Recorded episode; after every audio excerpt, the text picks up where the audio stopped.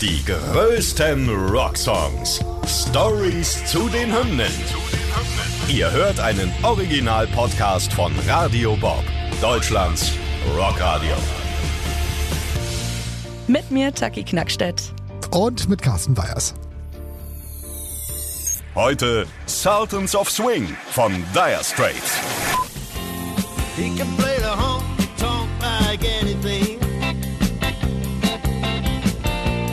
Saving it up Friday night with the Sultans, with the Sultans of Swing. Sultans of Swing, also ein absoluter Klassiker von den Dire Straits, muss man sagen. Der Song beschreibt mit viel Selbstironie einen grauen Musikeralltag, nur um dann in ein Gitarrensolo für die Ewigkeit zu enden. Erschienen ist der Song am 19. Mai 1978 als Single und der Frontmann Mark Knopfler und seine Jungs weltweit berühmt machen sollte. Und bis heute ist der Song noch absolut präsent und auch Knopflers Gitarrenskills beeinflusste Generationen an äh, Gitarristen und Gitarristinnen. Und wir schauen heute einfach mal auf die Entstehung dieser Hymne, gehen auf die Hintergrundstory ein und erzählen euch eben alles, was ihr über Sultans of Swing äh, wissen müsst. Ja, da haben sie wirklich gleich zu Beginn einen absoluten äh, Kracher gelandet. Ähm, angefangen haben sie aber ja mal als Kaffeerennfahrer. Das klingt irgendwie so ein bisschen doof, aber so hießen sie tatsächlich am Anfang. Ja, Kaffee Racers haben sich dann aber schnell überlegt, sich umzubenennen in Dire Straits. Und das heißt ja wirklich übersetzt so viel wie schlimme Notlage, schwere Zeiten. Und die hatten sie damals finanziell ganz eindeutig, ähm, hatten also nicht viel Kohle auf der Naht, aber sie haben immer ihren Humor dabei behalten und ähm, haben das deshalb halt auch damit zum Ausdruck gebracht, okay, wir haben zwar kein Geld, aber wir haben einfach richtig Bock, Musik zu machen und wie die klingen sollte. Das wussten sie eigentlich auch schon recht früh, denn alle haben wirklich an die Komposition von Mark Knopfler geglaubt. Da war of Swing ganz vorne natürlich auch mit dabei. Er selber allerdings fand das Ding am Anfang eigentlich gar nicht so geil. Ja, kommen wir mal äh, zur Idee vom Song. Mark Knopfler war damals unterwegs und geht äh, am Abend in einen Pub. Ja, da ist aber wirklich nicht viel los. Die Stimmung ist mäßig, genau wie die Band, die gerade spielt. Die Jungs auf der Bühne, die, die spielten ja halbherzig Jazz und der Applaus, der bleibt auch eher aus. Ne? Aber da hat er mal selber was zu gesagt und da hören wir natürlich mal kurz rein. in Sultans of Swing, I was actually in a little pub, and uh, and there's a, a, a dusty little jazz Dixieland jazz band playing down in you know Deptford or Greenwich, and and uh, almost nobody in, but some young lads, you know, were in, over in the end of the pub playing pool.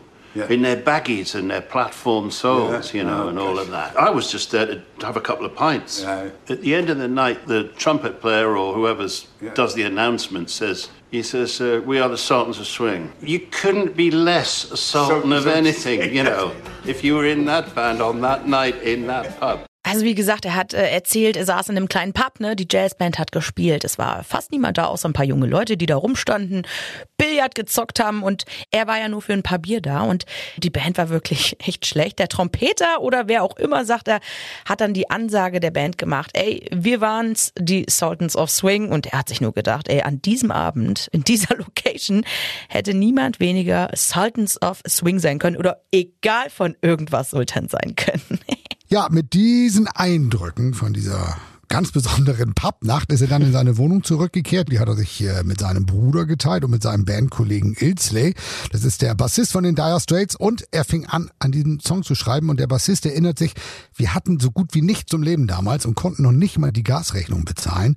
Und dann hörte ich in dieser Wohnung Mark zum allerersten Mal eine Version von Sultans of Swing spielen. Aber die war damals noch komplett anders als die Nummer, die wir danach kannten. Und selbst Mark Knopfler hat ja, wie gesagt, schon äh, mal gesagt, dass äh, ihm irgendwie so ein bisschen was fehlte an der Nummer.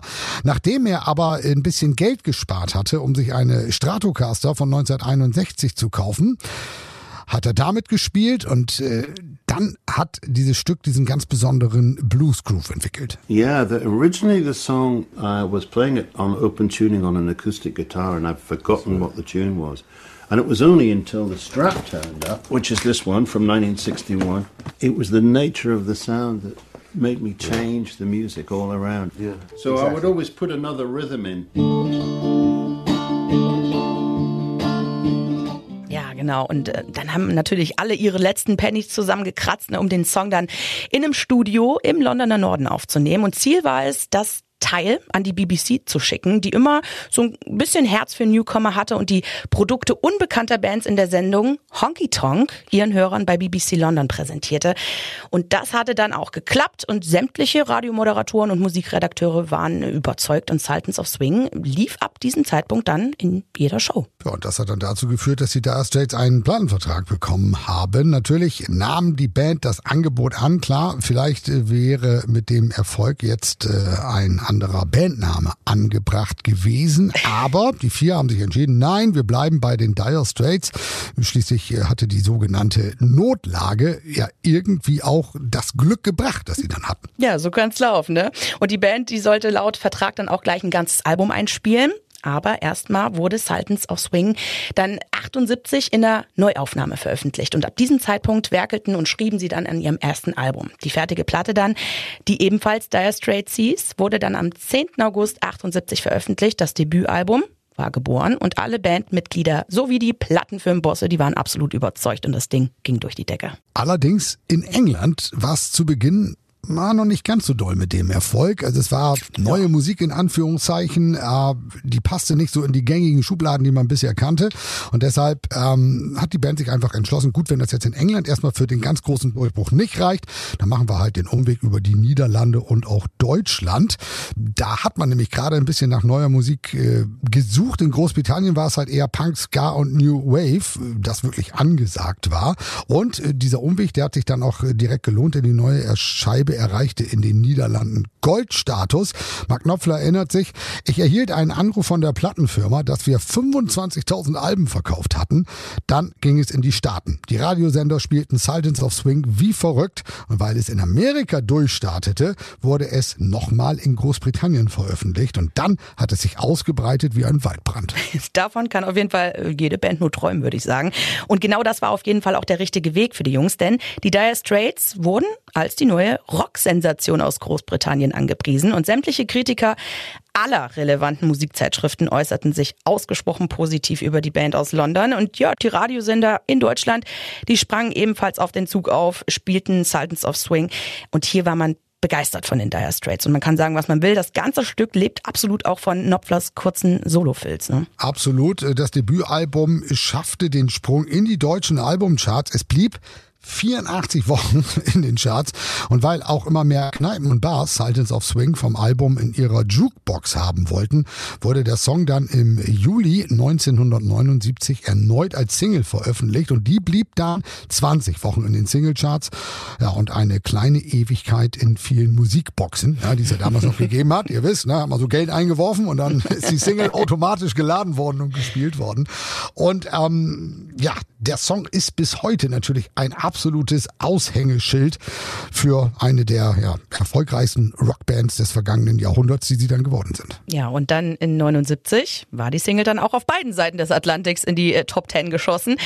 Und plötzlich wurde auch Knopfler als größter britischer Gitarrist seit Clapton gefeiert und selbst Bob Dylan klopfte an und engagierte ihn und Schlagzeuger Pick Withers, um auf seiner Platte Slow Train Coming zu spielen. Ja, die Dire Straits, die wurden schließlich eine der erfolgreichsten britischen Bands der 80er. Als sie 92 die Gitarrengurte dann an den Nagel hängten, hatten sie 120 Millionen Platten verkauft. Nicht schlecht. Ja, ein wirklich wahnsinnig großartiger Song, der ja auch bei uns im Radio immer wieder rauf und runter läuft. Also mhm. ganz im Ernst, wir haben den ja auch immer wieder gerne am Start. Ich muss sagen, ich spiele ihn auch immer sehr gerne am Dienstagabend im Classic Rock, weil die Nummer, die macht halt einfach wahnsinnig viel Spaß. Und sie zeigt halt einfach auch Mark Knopflers sensationelles Gitarrenspiel. Ne, es ist ja so einen guten Gitarristen erkennst du, wenn er die erste Seite zupft und bei dem Teil ist das so. Ich meine, der spielt zwei Seiten, dann weißt du gleich, okay, Silence of Swing, Mark Knopfler, sofort. Definitiv.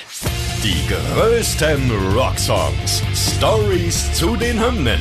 Ihr wollt mehr davon? Bekommt ihr jederzeit in der MyBob-App und überall, wo es Podcasts gibt. Und die geballte Ladung an Rocksongs gibt's nonstop in den über 50 Rockstreams, in der App und auf radiobob.de. Radio Bob Deutschlands Rockradio.